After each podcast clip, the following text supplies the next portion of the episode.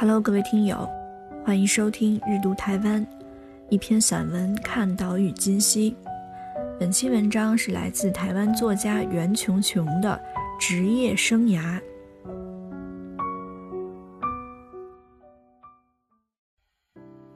一直以来，碰到有人问我干哪一行，我总说编剧，没法说自己是作家。作家似乎不是个行业，或者说是个游手好闲的行业。如果说自己是作家，似乎在表白自己无事可做。至少在做的事情看不出来，收入也是很麻烦的事。说自己是编剧，人家会问：那写一本剧本多少钱？一本剧本要写多久？都是非常具体的。但是作家，如果有人问写一本书多少钱，写一本书要多久？从我出第一本书到现在逾三十年，这问题我还是答不出来。作家的好处是，那是进行中的行业，就算八百年没出书，没写出一个字来也无妨，因为这行业的墨色性，多久和多少从来没有个定数，总觉得不知道哪一天此人就会写出什么惊世骇俗之作，因此，一日作家终身作家，有前总统、前总裁、前校长、前经理。但是从来没有前作家，只有死了的作家。但是作家死了，也还是拥有这个头衔：一日作家，终身作家。所以，我猜作家不是个行业，报税的时候被归在自由业里，收入不在薪资所得中，而且多数时候把稿费宽免额一扣，通常就不必交税了。我在身为作家的时代，通常都不缴税的，当然也没有退税。开始有税可缴是做了职业编剧之后，写剧本之后才实质感受到自己是个有工作的人。讲到自己在写的戏有头有脸，某公司制作，某电视台要播出，某某人演，某某人导，非常像回事，不像跟人说我在写小说。写给谁？哪里要刊登？哪里要出书？都在虚无缥缈中。说出这句话来，就像在做梦似的，现实感几乎零。所以我总是羡慕那些朝九晚五、有班可上的人，觉得他们生活规律，生命在轨道中。虽然周五可能卡拉 OK 唱到半夜，周六醉生梦死，周日睡一整天，但是只要到了周一。一切就恢复正常秩序，周五到周日的不正常也成为规律和秩序的一部分。但是在家过日子，每一天都可以是另一天，周一可以是周五，周五可以是周日，或者一周七天都是周六。总之混乱。我在朋友间是出了名的缺乏时间观念的人，这都是做作家害的。如果每一天都像另一天，上午和下午差不多，那么每一个小时就很像另一小时。有次听到某人说他的朋友，两个人约在某处相见，那个人第二天才在约会地点出现，整整迟到了一天。我觉得这个人一定是个作家。我个人朝九晚五的经历非常轻薄短小，现在回想。这一辈子的上班族岁月总加起来，大概还不到半年。自己在上班时做的是什么工作？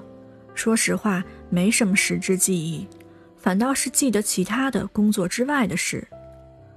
我的第一份工作是我妈托人找的，在台南某公家机构工作。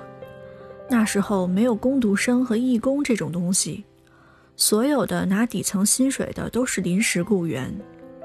临时雇员多半是高中或高职刚毕业的年轻女孩子，因为薪水低，几乎每个老鸟都会配置一个或两个。我们上班时坐在正式职员的两旁，现在回想，颇有点像公家帮他们雇佣的调剂身心的娱乐用品。除了不断被吃豆腐之外，我实在想不出我们做了什么重要的事。不过，我们都是年轻女孩，刚出校门。刚从清汤挂面的发型中解放，刚开始穿洋装、高跟鞋，刚开始自觉到自己是美丽的，所以对那些中年男人的轻薄言语，并不感觉轻佻，也或许根本就还不知道轻佻是什么。总之，大家都快乐地承受着。被调戏时，我微笑，感觉自己终于是个大人了。在我们那时候，成年从出社会开始，多数人都是开始工作之后才急速的由小孩转成大人。我们在一个月里学会一切：化妆、打扮、与男人对话、相处、解读男人的眼光、适应男人的话语。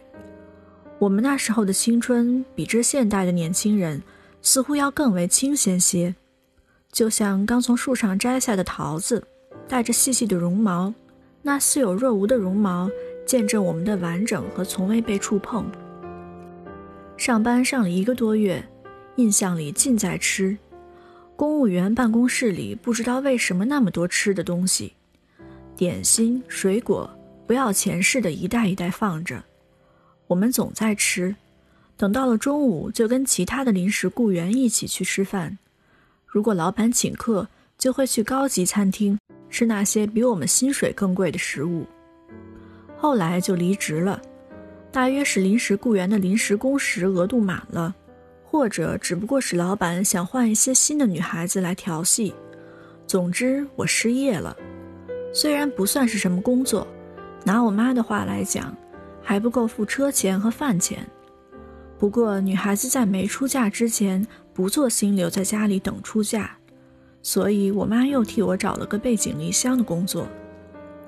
说这工作背井离乡，是因为地点在高雄，虽然从台南坐慢车不到一小时就到，不过心态上完全觉得自己离家五百里，无疑是个独立的大人了。刚上工的时候，因为没找到房子。住在老板家里，我工作的那家公司非常家庭化，经理、董事长、会计、业务员都有亲戚关系，只有我是外人。公司三层楼，老板的千金住二楼，年龄与我相仿，我就跟她住在一起。这是个很漂亮的女孩，悍然而美丽，个子不高，但是完全是丰腰好乳的典型，皮肤亮白。灌了牛奶似的，大眼睛、高鼻梁、菱角小嘴，脸蛋完美无瑕，洁亮光滑，像瓷器塑出来的。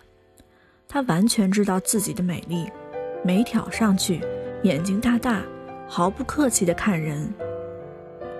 有一天其实是上班时间，不该上楼的，但是我忘了东西，得回房去拿，在外头敲门，敲了好半天。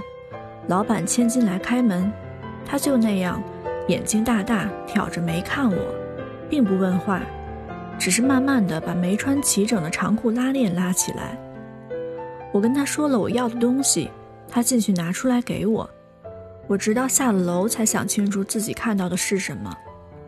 我那时年轻，什么也不懂，但是也知道虽然我们同龄，我还是女孩，她已经是个女人了。我很快找了房子搬出去，其实是分租别人家的一小间，但是毕生头一次拥有自己的房间。我爱那个窄窄的，只放得下一张床和桌子的房间。我有个大大的窗，望出去是院子里的白色大茶花。茶花是很庄严的花，总是齐齐整整，花瓣大片大片舒展，全无风光旖旎倾斜之姿。是那种要经过正式介绍才跟你搭话的美人。我时常坐在窗前，看着凝脂的大茶花吃饭或看书、喝咖啡，在不上班的时候。